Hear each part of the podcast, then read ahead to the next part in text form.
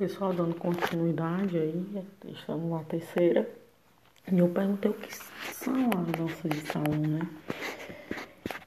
As pessoas pensam às vezes que a dança de salão é porque é em lugares fechados. Não é, ela tem uma, uma referência no caso aí, é que são danças em casal. São danças praticadas com pares, né? Que são executadas em salões com práticas de técnicas artísticas. Também as danças de salão são consideradas formas de entretenimento, integração social, bem como uma forma de atividade física também.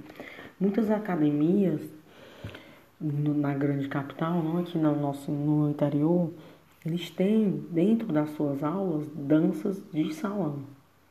Dentro das suas aulas, no espaço da academia, eles têm uma aula de dança de salão.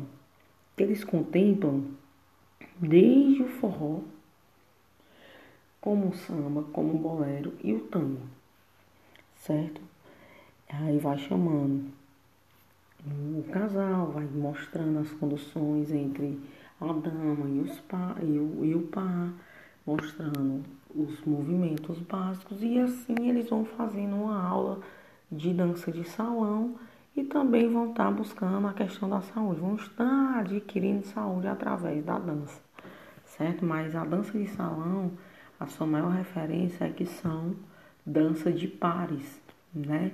São dança com pares, com pessoas, que tem que ter no mínimo duas pessoas para estarem fazendo. Os mais conhecidos, lembrando, né? O forró, no caso aí, o samba, o ritmo de bolero e o tango, tá certo? Lembra aí, lembra aí e eu volto já.